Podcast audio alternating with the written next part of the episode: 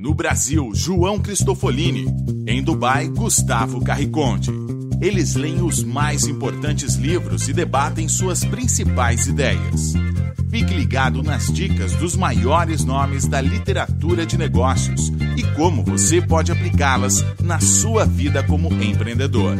Está começando agora mais um episódio do Resumo Cast Livros para Empreendedores.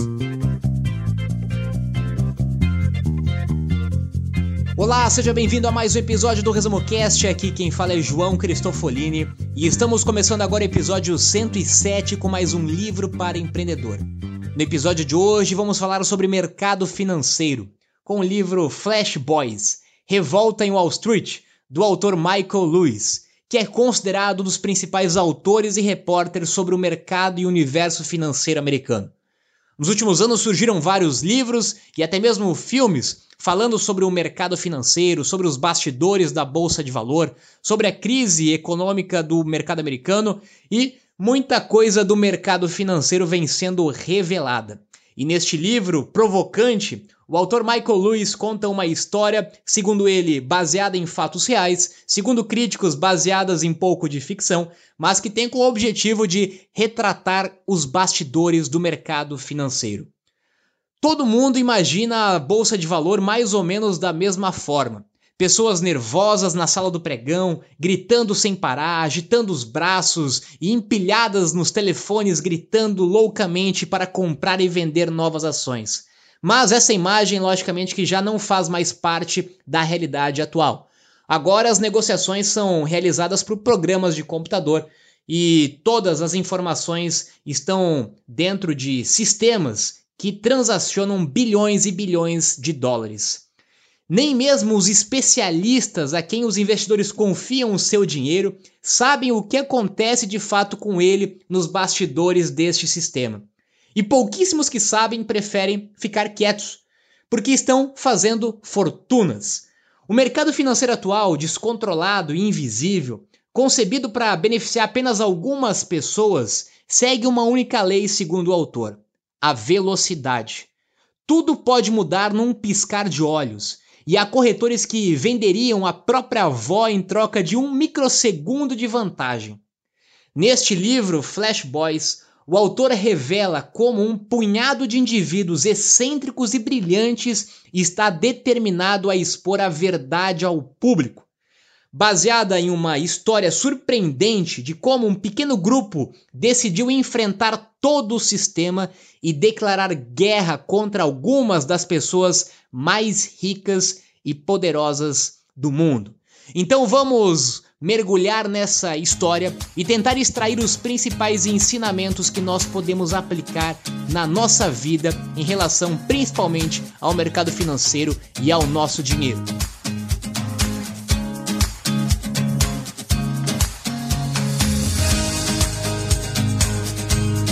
Olá, eu sou Gustavo Carriconde, seja bem-vindos ao Resumo Cast número 107 sobre o livro de Michael Lewis, Flash Boys. O autor conta que teve a ideia de escrever o livro quando escutou pela primeira vez a história de Sergei Alenikov, que era um programador russo e trabalhava para um grande banco americano quando foi preso durante a quebra da bolsa de 2009 por supostamente ter roubado segredos estratégicos. Michael então achou muito estranho o evento, pois o russo havia sido o único funcionário do Goldman Sachs a ser preso depois de uma das maiores crises da história dos mercados, que havia sido deflagrada pelo próprio banco. Será mesmo que o culpado de tudo foi apenas um funcionário que pegou alguma coisa do banco? E para a história ficar ainda mais intrigante, a promotoria dos Estados Unidos foi contra libertar o russo sob fiança, pois disse que o código que ele havia roubado nas mãos erradas poderia ser usado para manipular os mercados de maneira desleal. Mas será que o dono original desse código, o Goldman Sachs, não havia manipulado de maneira desleal os mercados também? Será que diversas outras instituições financeiras não haviam também se aproveitado de um código para manipular o mercado em prol do lucro próprio, gerando quebradeira e trazendo prejuízo a investidores que não sabiam o que estavam acontecendo? Será também que outras pessoas não deveriam ter sido responsabilizadas e presas pela quebra das bolsas? Por algum motivo, e isso ocorre em diversos países e culturas, os arquitetos dos sistemas manipuladores raramente são responsabilizados e pagam pelo prejuízo que causam. Se a imagem que você ainda tem dos mercados financeiros é uma sala com vários homens de paletó com cores distintas gritando uns com os outros para comprar e vender ações, você está totalmente desatualizado. Essa sala, hoje em dia, só serve como ponto turístico e não faz a menor diferença nos mercados das ações, segundo o autor. Hoje em dia, os mercados estão localizados em servidores de computadores dentro de edifícios com segurança máxima. São máquinas e fios conectados entre si e nem mesmo especialistas conseguem explicar com clareza o que acontece lá dentro. As histórias desse livro tentam desvendar algumas características dos acontecimentos dos mercados de hoje. A tecnologia pode ser utilizada de forma disruptiva para quem detém a informação antes das outras pessoas. Porque alguns players utilizam essa vantagem para lucrar e prejudicar a qualidade dos mercados? Então, se você se interessa por mercados de ações, fique ligado nesse resumo cast, porque iremos explorar o que acontece por dentro das operações de compra e venda de ativos financeiros, principalmente nas bolsas de valores.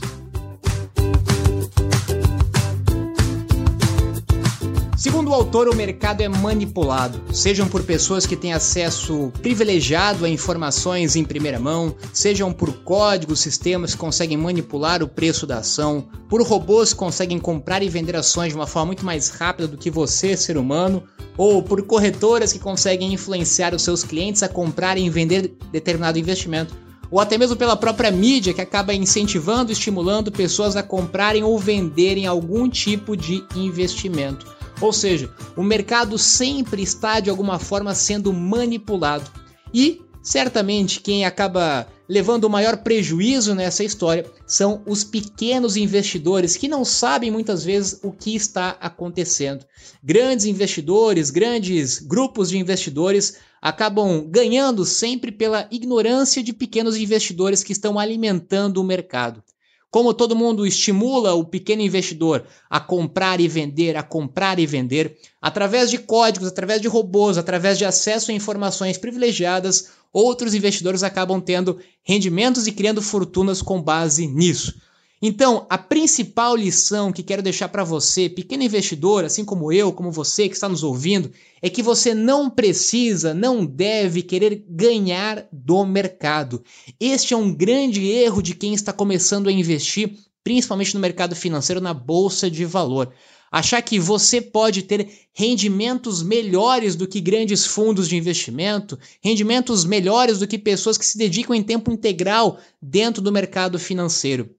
E muitas vezes, quando você entra no mercado financeiro com essa mentalidade, certamente você acaba perdendo e gerando receita para um outro grupo de pessoas que estavam justamente querendo que você alimentasse esse sistema, comprando e vendendo, comprando e vendendo. Sempre quando você está comprando e vendendo, você está alimentando o sistema. Você está gerando corretagem para corretoras, você está ajudando na volatilidade do mercado, na precificação das ações, na alta ou na baixa do mercado financeiro. E quando você entende que o mercado financeiro ele deve ou ele pode ser visto como investimento de longo prazo, quando você dedica o seu esforço, o seu tempo, a sua energia no seu trabalho, no seu negócio, no seu empreendimento e usa o mercado financeiro unicamente como uma forma de investir o seu rendimento através de um canal de longo prazo, você para de alimentar o sistema e você para de ser manipulado. Então não queira buscar rendimentos ou taxas de rendimento melhor. Não queira ganhar unicamente na compra e venda de uma ação.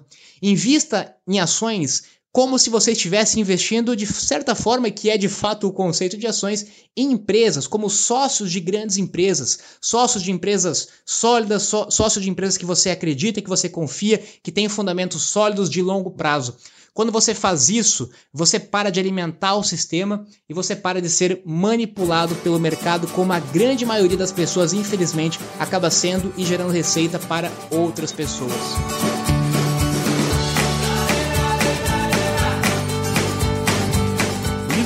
História de um jovem canadense chamado Brad Katsuyama, que trabalhava para um banco e começou a perceber uma mudança no comportamento dos mercados por volta de 2008, antes da crise mundial das bolsas.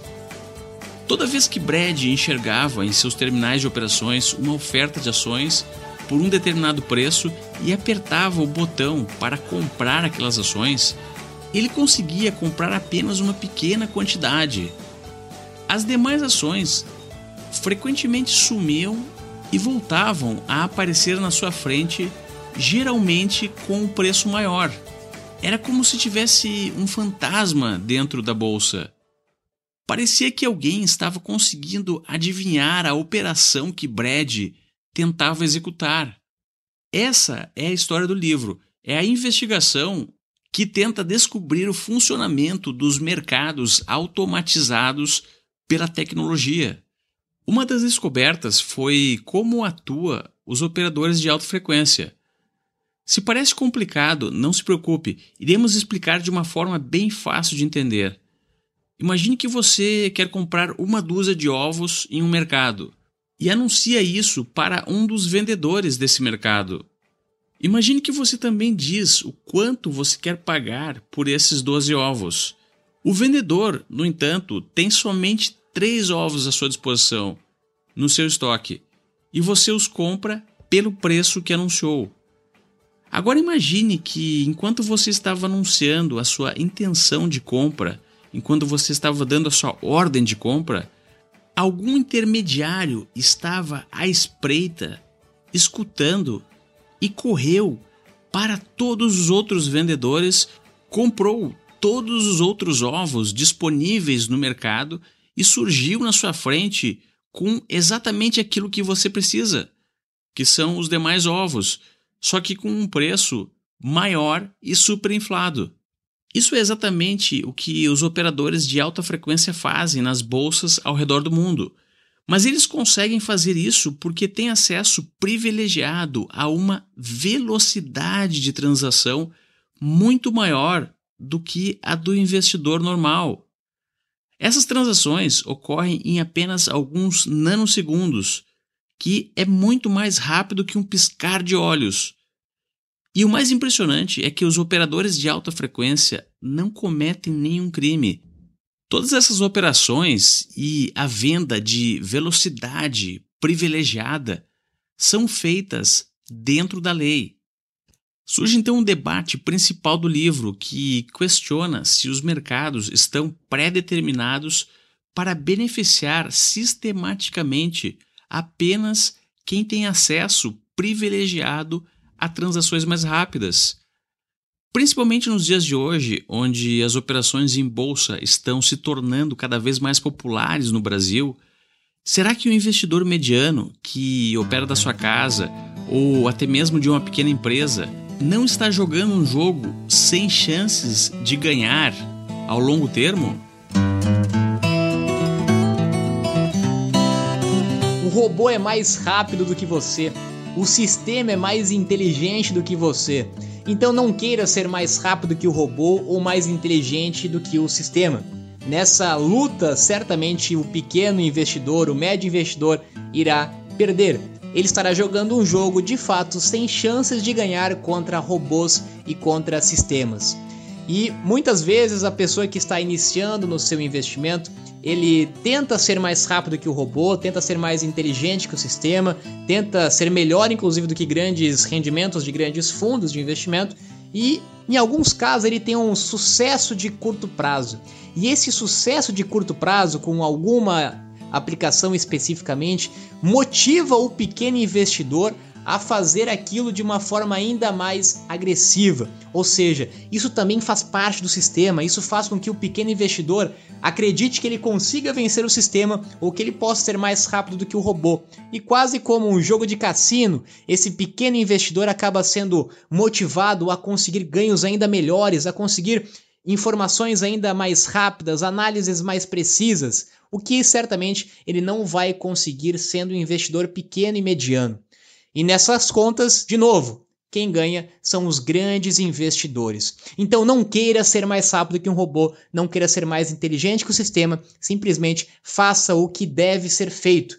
Invista no mercado financeiro, invista na bolsa de valores, com o rendimento que você tem do seu trabalho, do seu negócio, de uma forma disciplinada ao longo do tempo, ao longo dos anos. Isso, inclusive, vários estudos, várias pesquisas já mostraram que é muito mais importante você se preocupar com a disciplina de investir regularmente todo mês com um certo período de tempo do que o rendimento da sua aplicação. Ou seja, o rendimento da sua aplicação é um fator menos relevante comparado à disciplina e à escala de tempo.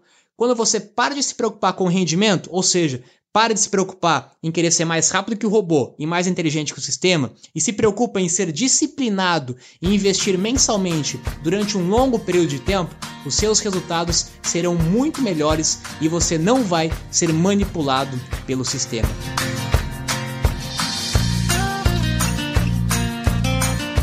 Depois de descobrir que poderiam levar vantagens se conseguissem informações sobre as intenções dos participantes dos mercados com antecedência, as empresas operadoras de alta frequência passaram a investir na construção de túneis de cabos de fibra ótica. Eles conectavam de forma mais rápida do que o normal diferentes bolsas que são os locais onde se compram e vendem ações. Também era do interesse deles que existisse um número grande de bolsas, pois dessa forma haveriam rotas mais diversificadas e mais oportunidades de chegar à frente dos outros. Alguns anos depois da construção dos túneis de fibra ótica, as corretoras descobriram também que poderiam acelerar ainda mais as transmissões de dados instalando torres de microondas. Isso deu início então a uma nova corrida pela velocidade. Esse é um exemplo onde o avanço tecnológico, a descoberta de uma nova tecnologia, abre oportunidades disruptivas. Muitos bilhões de dólares foram criados por explorar maliciosamente uma forma diferente de operar nos mercados de valores. Esse é o exemplo de utilização de uma inovação para extrair receita sem gerar valor algum para o mercado e para a sociedade. O autor afirma que as empresas de operações de alta frequência tiram grandes quantias das mãos dos outros investidores sem assumir nenhum risco. Os mercados então são inflacionados artificialmente, criando bolhas e quebradeiras. E tudo isso dentro da mais absoluta legalidade e com o apoio total das autoridades. Mas por outro lado, existem também empreendedores que conseguem inovar e utilizar as descobertas científicas e os avanços tecnológicos para criar modelos de negócios que, além de gerar receita para os seus donos, também geram um valor para os seus clientes. Então, uma forma ética e sustentável de criar o seu próprio negócio ou até mesmo remodelar o seu negócio atual é tentar identificar o quanto de valor que ele gera para o seu cliente ou para a sua sociedade. Outro exemplo de atividade que extrai receita e não gera nenhum valor é a corrupção na política, que se apropria de recursos dos cidadãos, não entrega nada em troca e aumenta o custo de se fazer negócios em um país.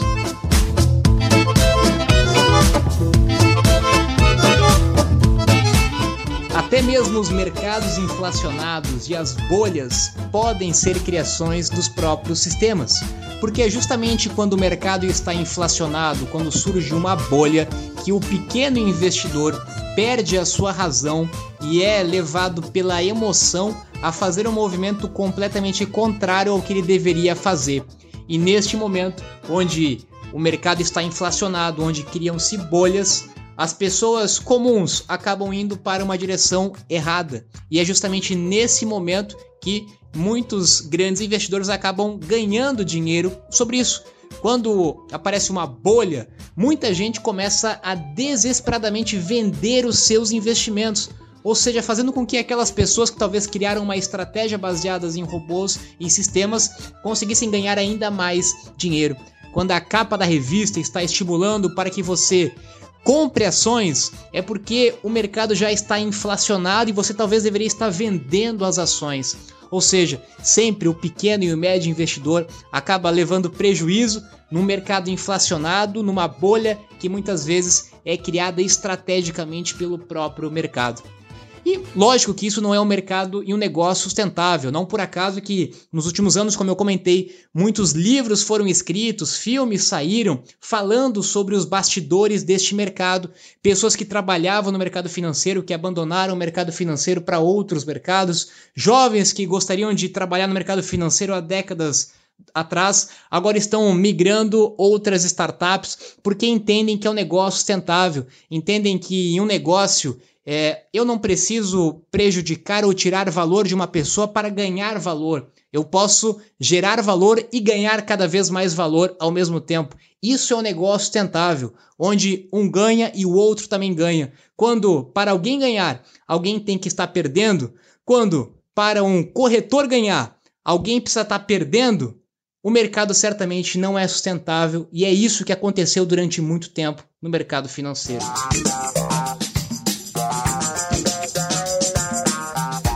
Voltando para a investigação do personagem principal do livro, Brad Katsuyama, e lembrando que não é um personagem fictício, ele existe na vida real e a história do livro é real.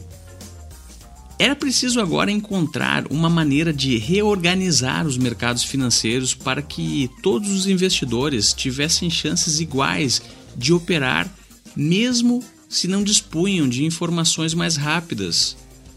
Brad descobriu um erro, uma ineficiência e sentia a necessidade de modificar aquilo. Ele então teve a ideia de fundar sua própria bolsa de valores, mas uma bolsa diferente chamada IEX ou AIX em inglês. Nessa bolsa todos poderiam operar em condições iguais. Até mesmo os operadores de alta frequência poderiam participar se desejasse.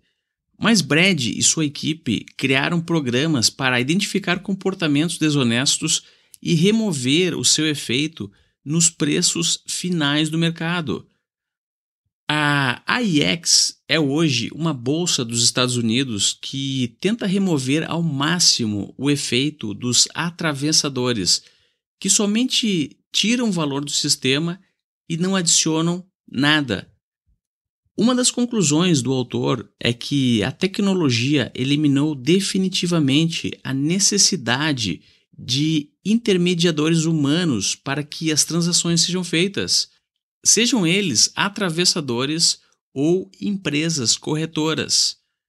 Existe sim tecnologia hoje disponível para conectar diretamente quem quer comprar e quem quer vender uma ação. E essa transação pode ser feita em tempo real, pelo preço mais justo para ambas as partes.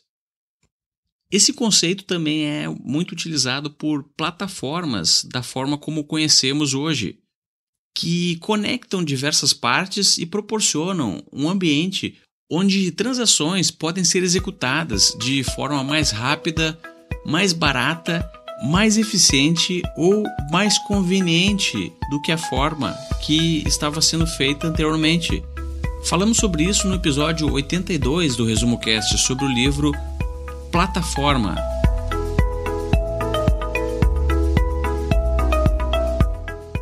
E nesse cenário de crise do mercado financeiro, uma grande oportunidade vem surgindo.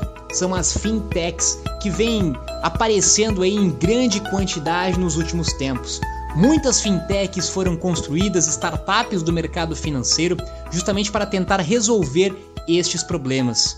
E até mesmo muitas delas foram fundadas por pessoas que saíram do mercado financeiro tradicional, que trabalhavam em grandes corretoras, que trabalhavam em grandes bancos e insatisfeitos com o modelo muitas vezes não sustentável de uma operação financeira, estão buscando soluções para que ambos ganhem nesse processo, para que seja um negócio sustentável, para que haja uma experiência muito melhor para o cliente, para o investidor, ou seja lá o mercado que ela estiver inserida. E uma das principais características das fintechs são justamente eliminar os intermediários, eliminar as agências, eliminar as pessoas que estão no meio daquele processo e que justamente muitas vezes acabam encarecendo ou prejudicando aquele mercado. Os intermediários estão desaparecendo não só no mercado financeiro, estão desaparecendo em vários outros mercados. Hoje, uma plataforma consegue conectar uma pessoa com outra pessoa diretamente, uma pessoa com uma empresa diretamente, sem a necessidade de um intermediário, que acaba muitas vezes inflando o valor com uma corretagem, com o valor, com uma cobrança, que acaba justamente prejudicando aquela pessoa que estava comprando uma ação, comprando um investimento. Então, nos próximos anos, certamente vamos ter muitas fintechs aparecendo no mercado. É um oceano de muita oportunidade esse mercado de fintechs dentro do mercado financeiro nacional, principalmente aqui no Brasil, e certamente muita coisa boa vai acontecer. Em toda crise, em toda dificuldade, certamente aparecem oportunidades para empreendedores que estão dispostos a construir negócios sustentáveis e ajudar outras pessoas. E obrigado por nos acompanhar nesse episódio do Resumo Cast. Se você gostou do conteúdo, compartilhe nas suas redes sociais. Lembrando que também o Resumo Cast está no Twitter e se você não conhece ainda, visite nosso site resumocast.com.br. Agora eu me despeço aqui de Dubai. Tenham todos uma ótima semana e até o próximo episódio.